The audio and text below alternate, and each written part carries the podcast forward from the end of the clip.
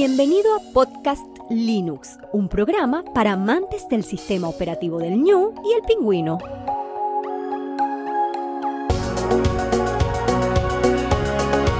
El espacio sonoro para disfrutar del software libre.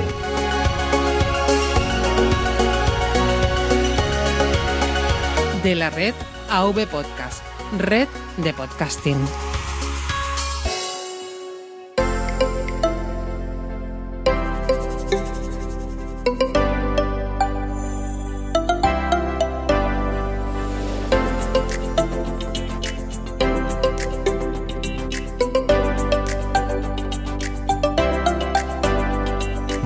Amantes del software libre. Hoy estamos de celebración.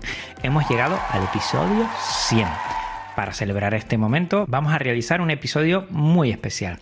Ya estás en trayecto haciendo deporte o tareas del hogar, paseando, que creo que en España no vas a poder estar paseando y vas a estar más en tu casa, te doy la bienvenida al episodio 100. Especial preguntas y respuestas. Bueno, pues hemos llegado al episodio 100 y como siempre te dije en su momento que lo que íbamos a hacer era algo especial, algo diferente y nunca había hecho un preguntas y respuestas. Lo primero, muchísimas gracias a todas las personas que me han hecho llegar esa pregunta en forma de texto, en forma de audio y muchísimas gracias a todos y a todas que episodio a episodio han hecho que lleguemos aquí al episodio 100. Para mí es un hito que quincena a quincena, cada dos semanas, no hayamos perdido el hábito de encontrarnos. Es un esfuerzo para ti también y también ha sido un esfuerzo muy intenso, pero con muchas posibilidades y con muchos aspectos positivos el que a raíz de estos tres años y medio prácticamente eh, yo he podido estar junto a ti, te lo agradezco un montón. He aprendido un montón, he conocido a mucha gente que siempre lo diré y en estas preguntas y respuestas saldrá en algún momento. Lo más importante del software libre, lo más importante de GNU Linux, eres tú y soy yo. Somos las personas que estamos detrás y que los usuarios y usuarias es el motivo por el que se creó el software libre, no del código, no de las aplicaciones, no de los servicios, sino es las personas, de darle libertad y que tengan esa responsabilidad también de, compartir y de hacer de este mundo un poco mejor. Pues lo dicho, gracias, gracias, gracias por seguir aquí, por estar aquí. 100 episodios, si a mí me dicen hace un tiempo que llegaríamos al 100, pues no lo sé, no, no creo que hubiéramos llegado de esta manera tan constante. Esa quincena, pues no perder el hábito de siempre estar conectado y para mí me ha ayudado un montón, sobre todo que creo que todavía tengo que mejorar mucho, pero que he mejorado, he avanzado bastante en lo que a comunicación se refiere y yo lo noto no solo aquí, sino también en las clases, con mi familia, con mi pareja y que, bueno, vamos a ver si llegamos a otros 100, a otros 100. Bueno, pasamos rápidamente. Primero vamos a leer la parte de lo que son textos y después pasaremos a los audios para que al final sea un poquito más ameno. El primero que me ha llegado es Jorge y dice, ¿por qué dejar de publicar en YouTube a otra red libre? Recomienda el uso de un micrófono dinámico de un condensador para realizar vídeos o podcast. ¿Qué tarjeta de audio recomiendas para el uso de un micrófono de condensador? Bueno, vamos con el final. Yo no recomiendo nunca un micrófono de condensador a menos de que tengas eh, un espacio que esté diseñado para ello, para grabar. Y el 99,9% de las personas no lo tenemos en casa. Eh, recomiendo un micrófono dinámico que recuerden es el típico micrófono que, usan los cantantes en los conciertos en directo y que yo utilizo y que sí es verdad que no te da una calidad total, pero te la da muy buena, mucho mejor que muchísimas radios que después al trasladar esas ondas por AM o FM pues pierde calidad y nosotros como está pues en OGG o MP3 pues podemos eh, controlar esa calidad de emisión.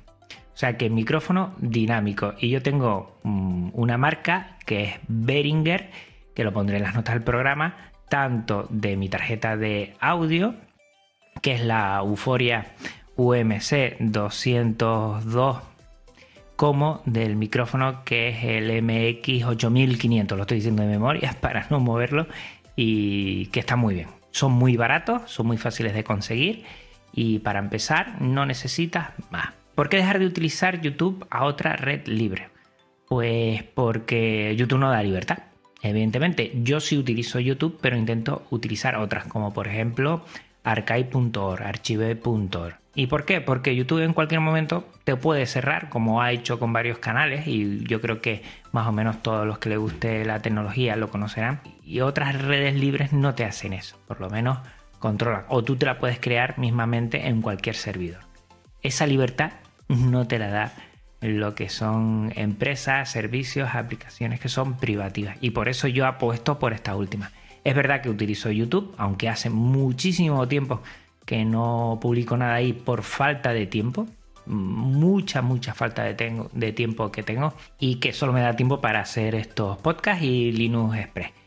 Y por eso yo siempre intento poner algo en arcade.org y también en YouTube.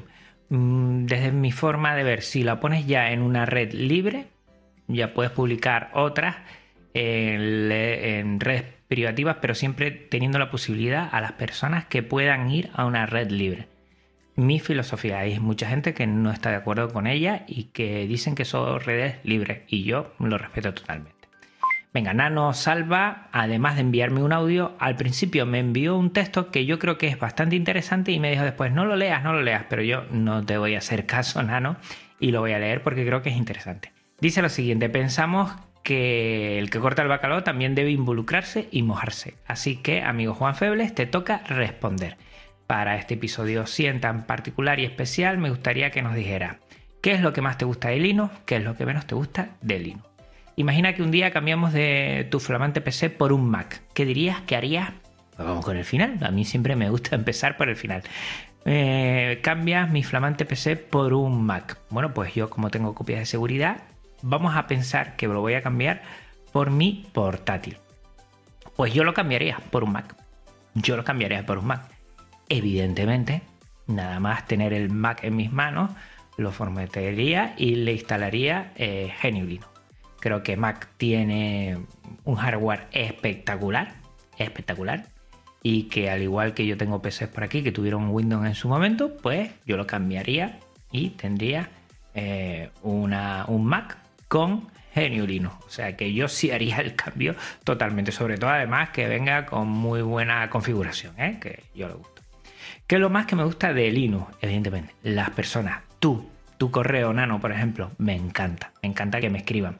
Me encanta que la gente contacte conmigo, me encanta que la gente proponga proyectos, me encanta que la gente eh, busque una solución a un problema y se ve ahí la capacidad que tenemos de ayudarnos entre unos y otros.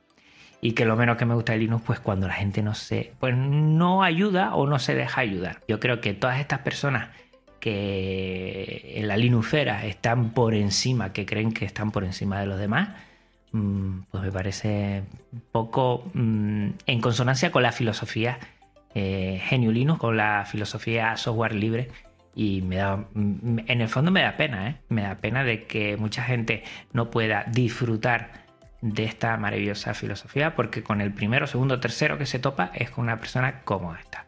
Tus libanes, no, gracias. Eh, vamos a animar a la gente, vamos a ayudarla, vamos a entender que hay gente que no sabe nada y tendremos que explicárselo, vamos a tener paciencia con la gente y, enseñarle lo bueno que es y que cada uno libremente después decida. Esto no es una imposición, no es una obligación, es una decisión, es una elección. Douglas Lionel eh, dice, hola Juan, Ahí va mi pregunta, espero que no te ofenda y es la siguiente. No me va a ofender seguro. Llevo un par de meses de escuchar tus podcasts y me he dado cuenta de que te has casado con esto del software libre y que si uso software privativo, Stalva me va a regañar y todo eso. Respeto completamente tu elección y te pregunto, ¿te has planteado utilizar el kernel Linux libre, el cual no tiene rastro alguno de componentes privativos? Porque si predicas lo del software libre y utilizas un kernel con firmware privativo, solo te contradice. Esto fue todo y como os puse al principio, espero no haberte hecho enojar y te deseo suerte. Gracias. Pues no, no me molesta. Yo sigo utilizando software privativo. Yo trabajo en un colegio que utiliza software privativo que es la G Suite de Google y tengo que utilizarlo y tengo que aceptarlo, al igual que he aceptado mermar algunas de mis libertades y utilizar un kernel de Linux que no es 100% privativo. La idea es que yo empujo, yo tiro. Es mi forma de verlo, ¿eh? que puede que esté equivocada y que yo respeto todo. Y yo empujo a que eso sea cada vez más libre. Nos podemos situar desde mi punto de vista en, dos escenarios diferentes. Uno, yo solo utilizo lo que sea eh, libre y por aquí no pasa. Bueno, tercer escenario, utilizo privativo libre lo que me den gana y la que yo me pongo es a mitad de una de otra.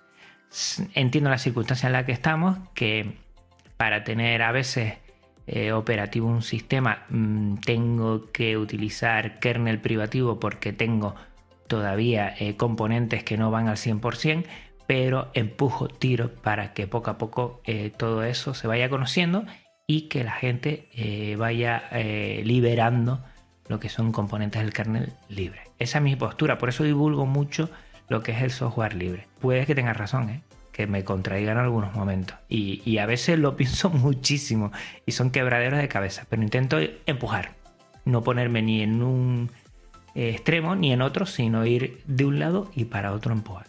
Y siempre, lo digo, desde la libertad. Bueno, vamos a los audios. Hola Juan, soy Pedro Mosquetero Web y quería saber en este tiempo, en estos 100 programas, por los que te felicito, gracias por tu labor y quería preguntarte cuántas veces has estado a punto de pasarte a Windows o a Mac. ¿Te lo has pensado alguna vez? Venga, un abrazo y sigue así. Bueno, Mosquetero Web, muchísimas gracias. Te agradezco a ti y a todos los que van a pasar por aquí, evidentemente. Si alguna vez he pensado pasarme de a Windows o a Mac, bueno, bueno, yo es que estoy tan cómodo, eh, tan habituado ya a Genio Linux, llevo más de 13 años que no se me pasaría por la cabeza. No lo necesito, no lo he hecho en falta, no hay ninguna aplicación que no haya alguna alternativa que evidentemente no va a ser igual pero va a ser aproximada y yo me quedo contento con que aunque no voy a obtener lo mismo, voy a tener algo parecido, que lo voy a aceptar, pero que es libre. Y eso, vamos, me alegra un montón. Un abrazote muy fuerte, Pedro. Hola, ¿qué tal, oyentes de Podcast Linux? Os habla José GDF. Muchos de vosotros y de vosotras ya sabréis de mí a través de Juan, pero para quien no lo sepa todavía, soy conocido, entre comillas, por ser usuario de GNU Linux y estar especializado, por decirlo de alguna manera, en la producción de audio y música en GNU Linux. Para quienes queráis saber más de mí, tenéis un curso básico de Ardour que lo estoy publicando en YouTube y en una instancia de Peer2B llamada OpenTube. Vamos a lo que vamos. Primero de todo, felicitar a Juan Febres por sus 100 episodios de su podcast Linux, que ya son episodios, y más teniendo en cuenta que son de publicación quincenal, sin contar los Linux Express, claro. Y la pregunta, como te adelanté por Telegram, es un poco personal, pero mm, tranquilo que no te voy a comprometer en nada. Simplemente quería preguntarte si practicas algún deporte, haces algún tipo de ejercicio o algo de eso. La pregunta viene porque cuando viniste a Valencia Mm, recuerdo que dijiste que habías ganado un clito o dos por lo bien que comiste por aquí, con tanta paella y tanta buena comida. Y claro, es.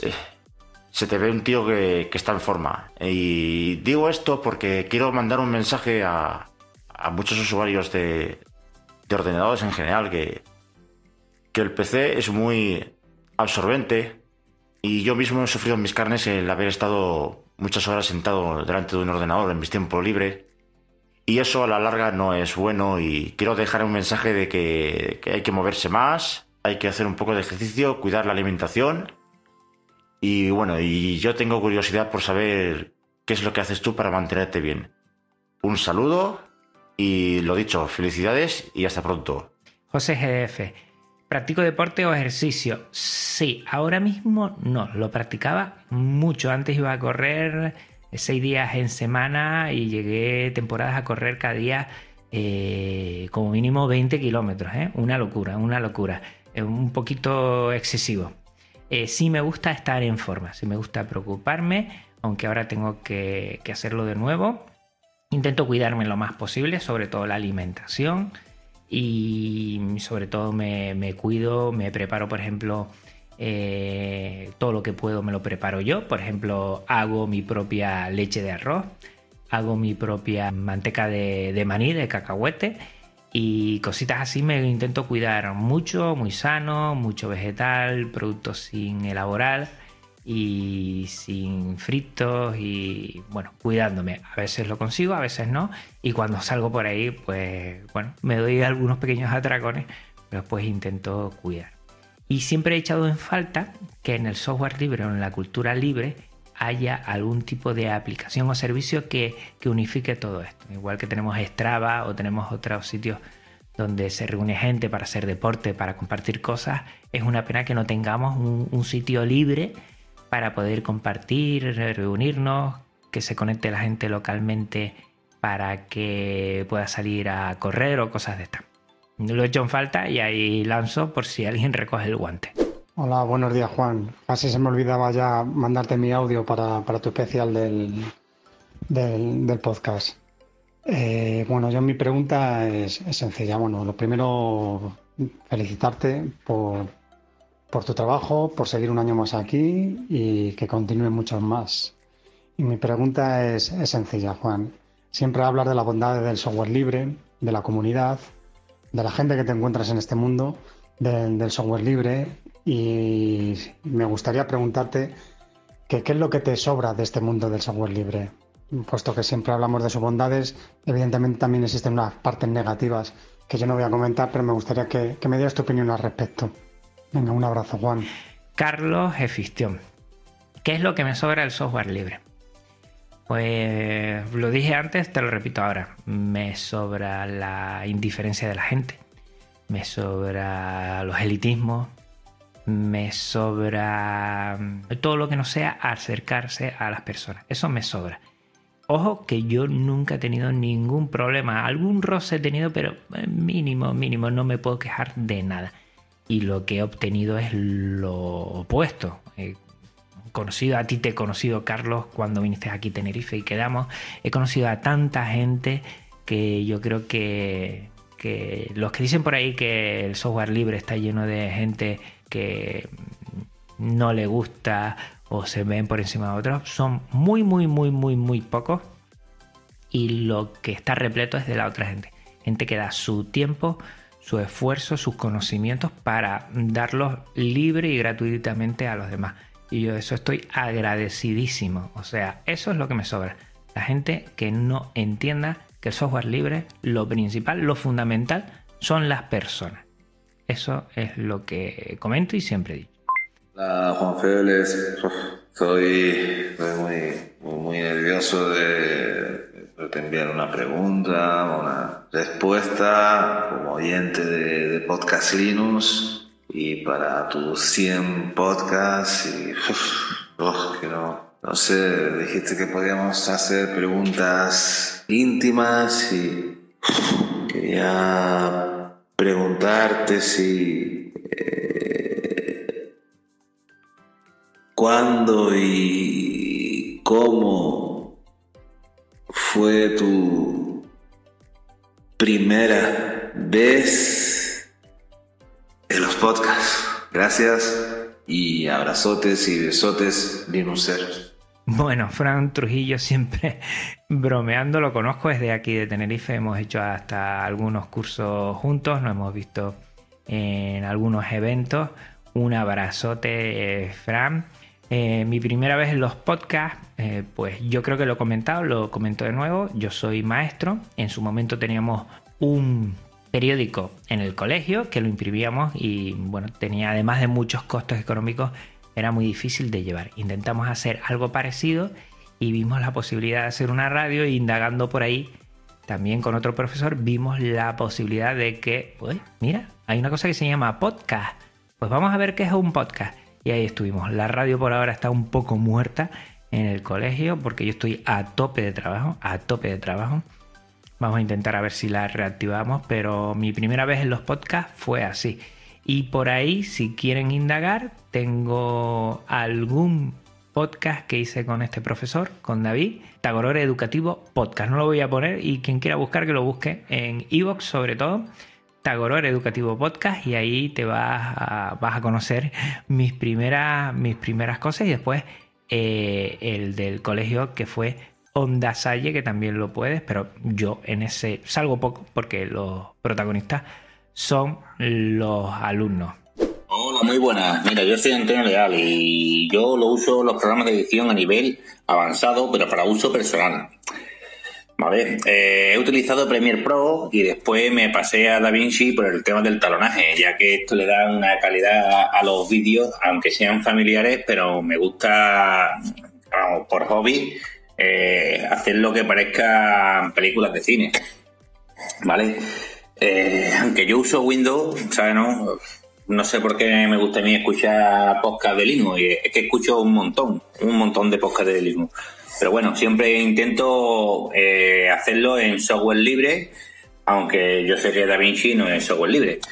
Eh, simplemente también decir que yo intenté pasarme hace tiempo a Linux, pero la tarjeta gráfica que utilizo en mi ordenador, que es una 1070, pues no sé por qué o no supe configurarlo. La cuestión es que me aburrí, me aburrí. Eh, utilizaba Linux Mint, he utilizado Ubuntu, he utilizado CentOS, pero me aburrí, no, no, no, no pude.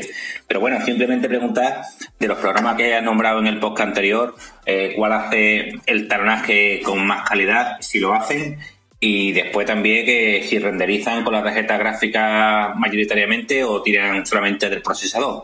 ¿Vale? Bueno, solamente darte las gracias por tu trabajo y todos los aportes que hace a la comunidad linuxera.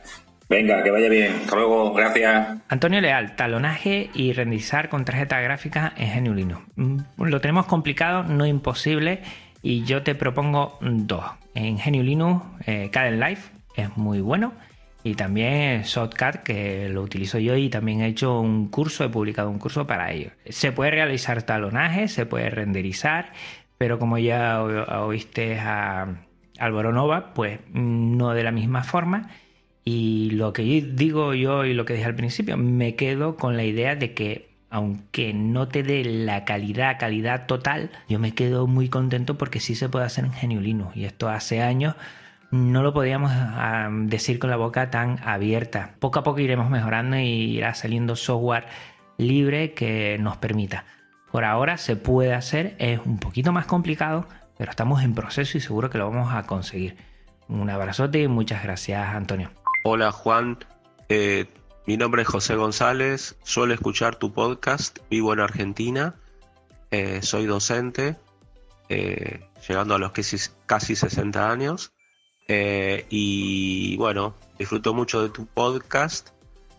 Aparte de felicitarte por tu constancia y entusiasmo, eh, te quería dejar una pregunta para tu podcast número 100 o aniversario.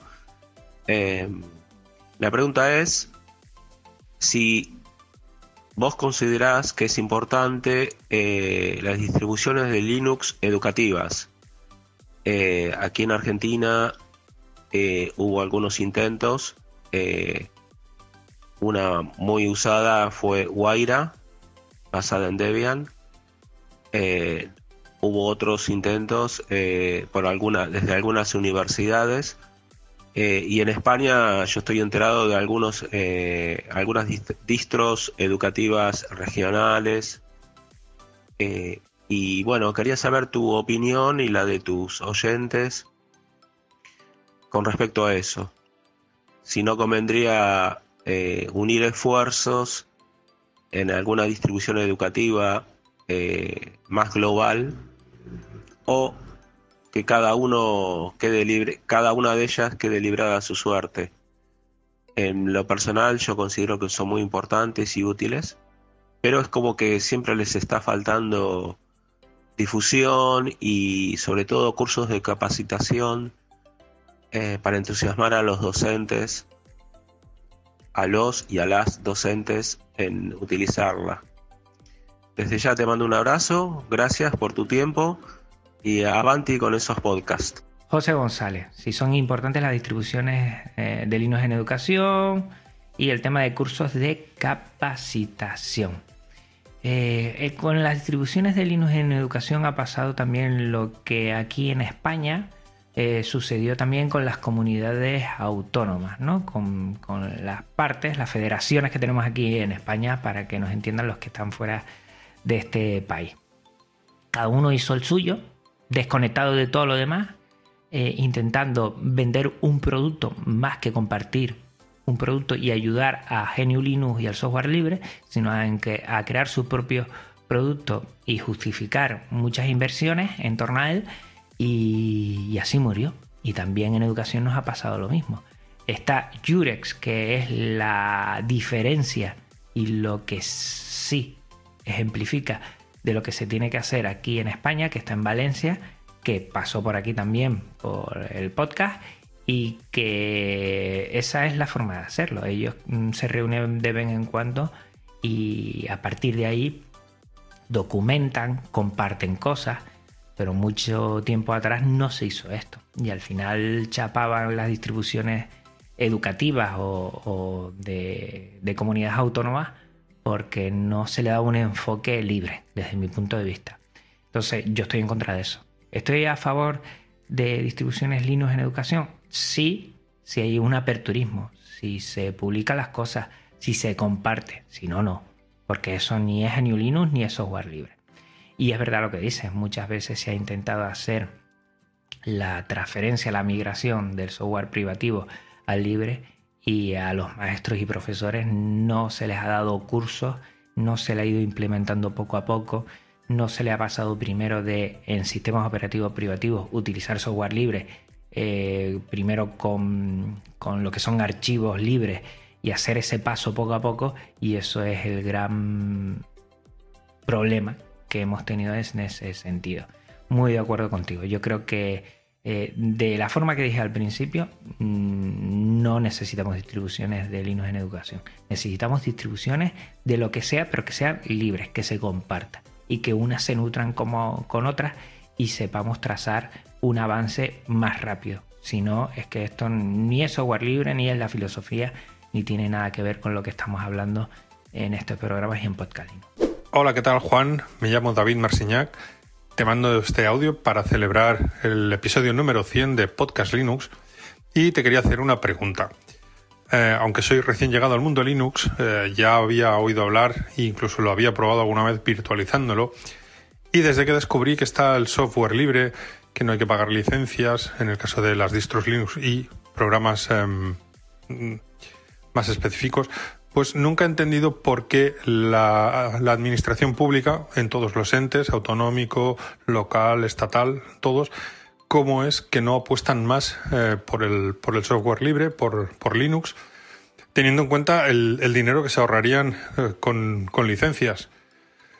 Además, sí sé que hay, ha habido algunos intentos por parte de algunas administraciones en hacer su distro propia que luego no han, em, no han eh, no han sabido promocionar bien o implantar bien, de manera que se ha quedado casi, diría, en el olvido. Nunca he entendido por qué la administración pública no ha hecho em, de Linux el sistema operativo propio de, de ellos. Nada, es esta es la duda que tenía. Muchas gracias, adiós. David Marinchar, espero decir bien tu apellido, perdóname, ¿por qué la administración pública no apuesta más por el software libre? Pagar menos porque las distros propias no, no salen adelante. Yo creo que va en, relación a lo que dije antes.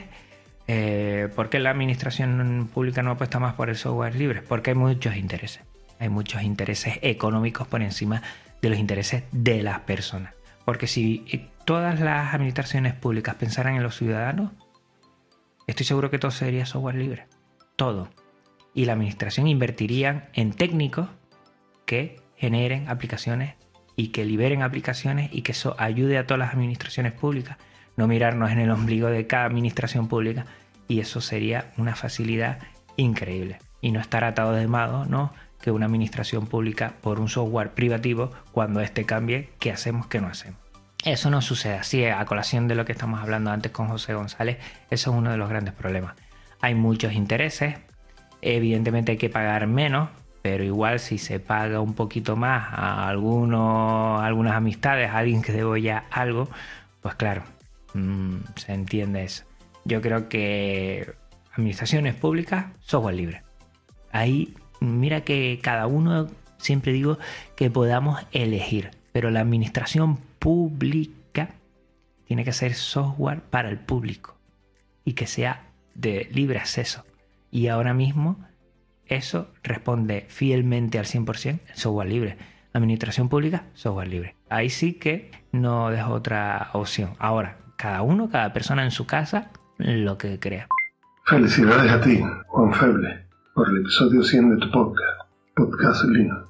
Y a todos los que te escuchamos, ya que hemos podido disfrutar de los 99 episodios que nos has regalado con anterioridad.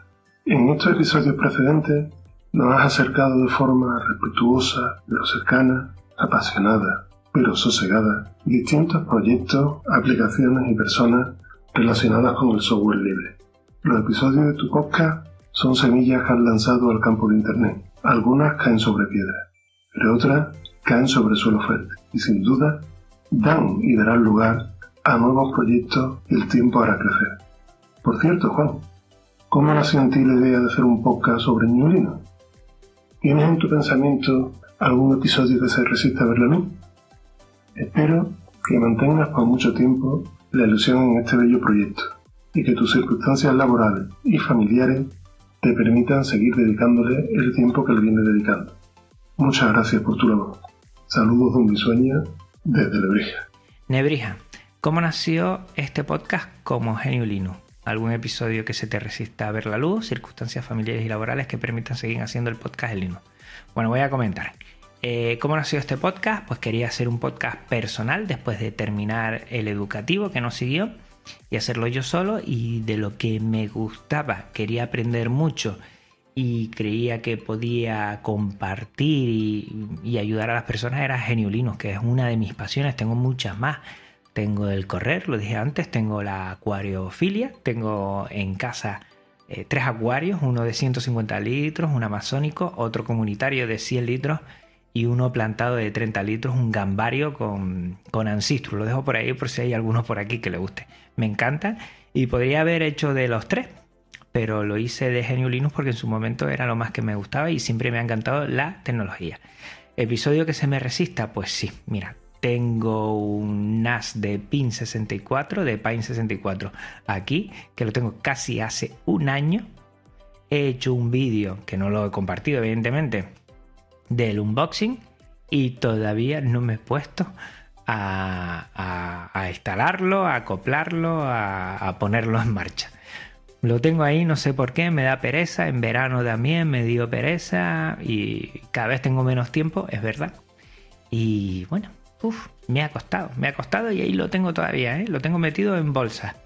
Y quiero hacer un episodio sobre un NAS eh, libre y que sea también personal de Pine 64, pues en su momento vi lo que mejor respondía a mis necesidades y en su momento llamaré a Carlos Efistión eh, para que, que él tiene el mismo y por eso lo compré para que venga aquí y hacer esos dos episodios típicos.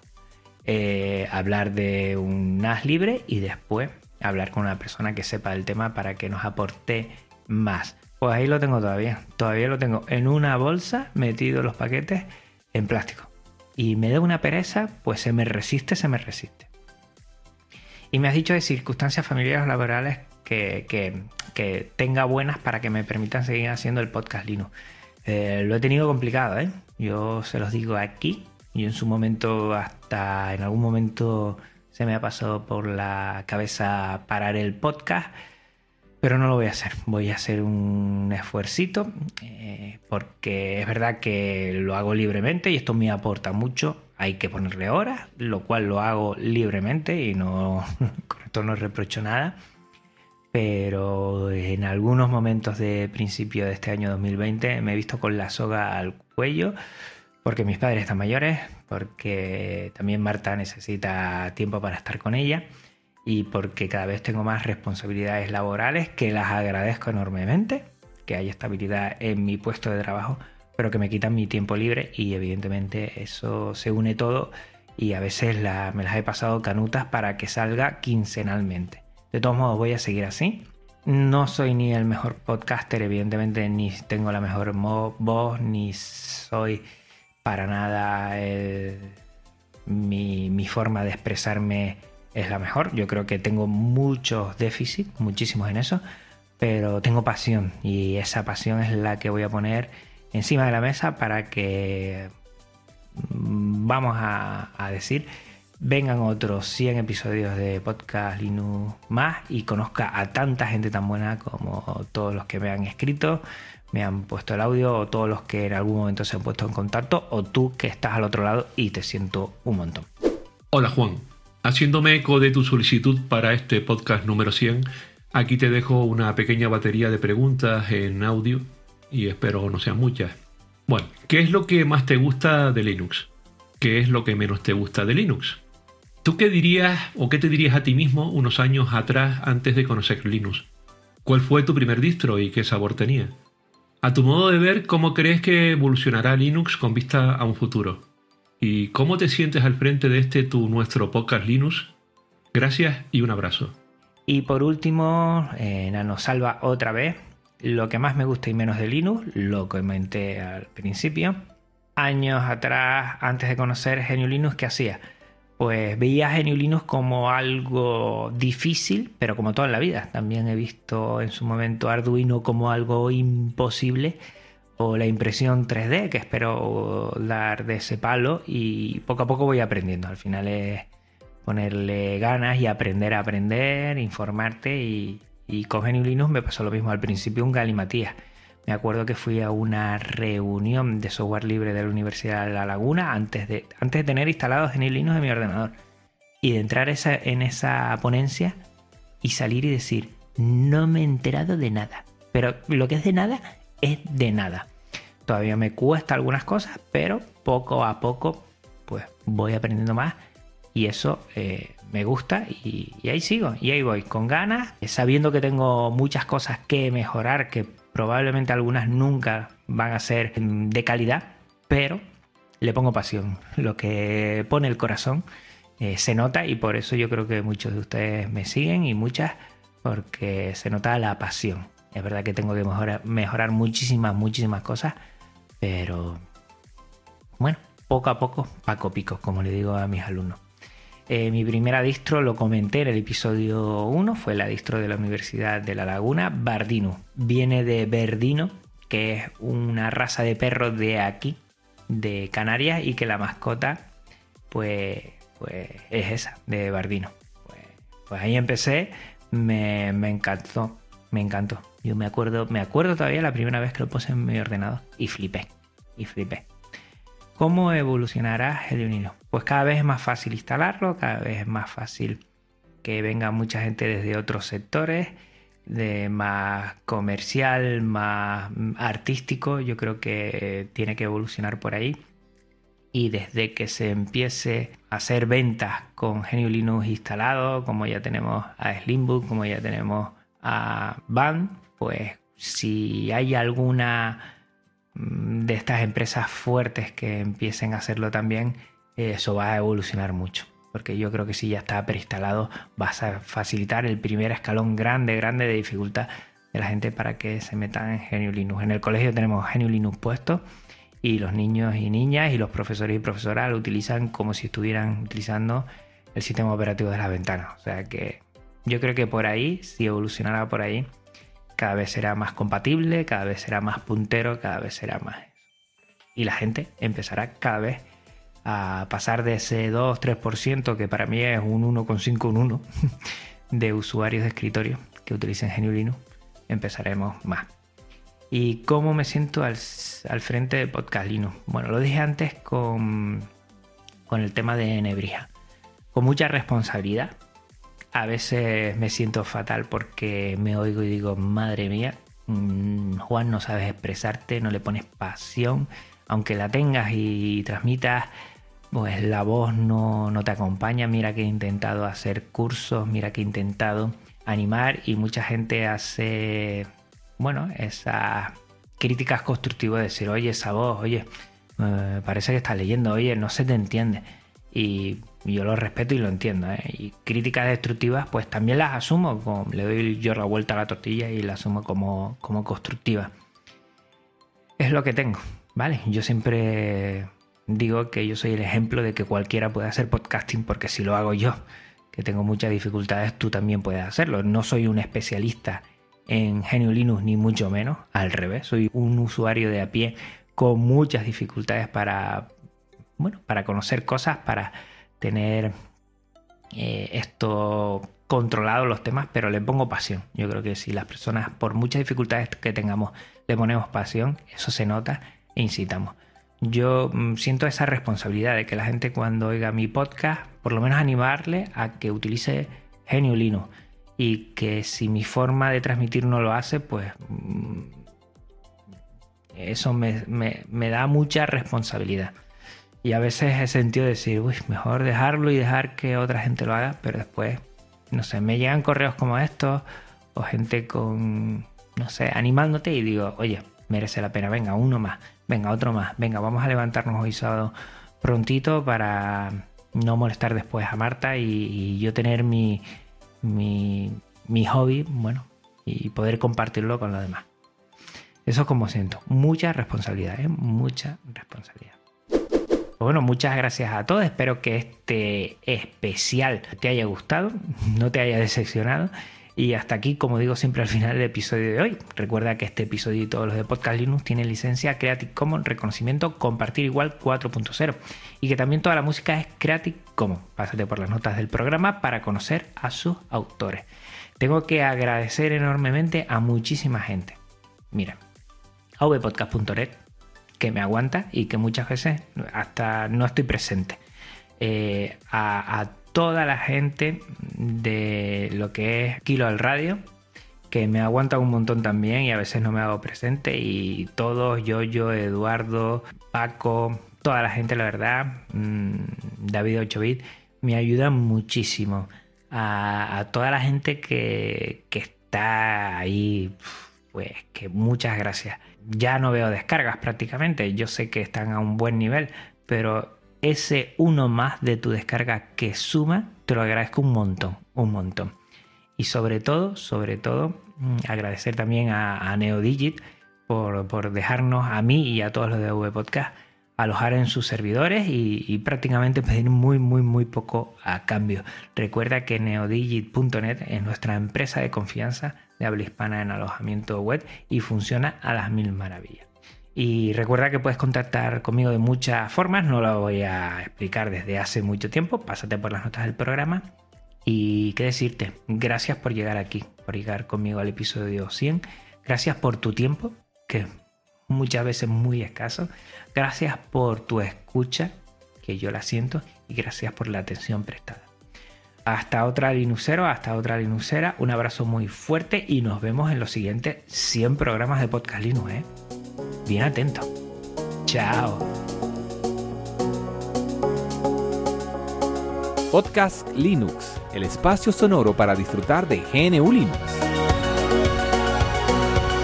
El espacio sonoro para disfrutar del software libre. De la red AV Podcast, red de podcasting.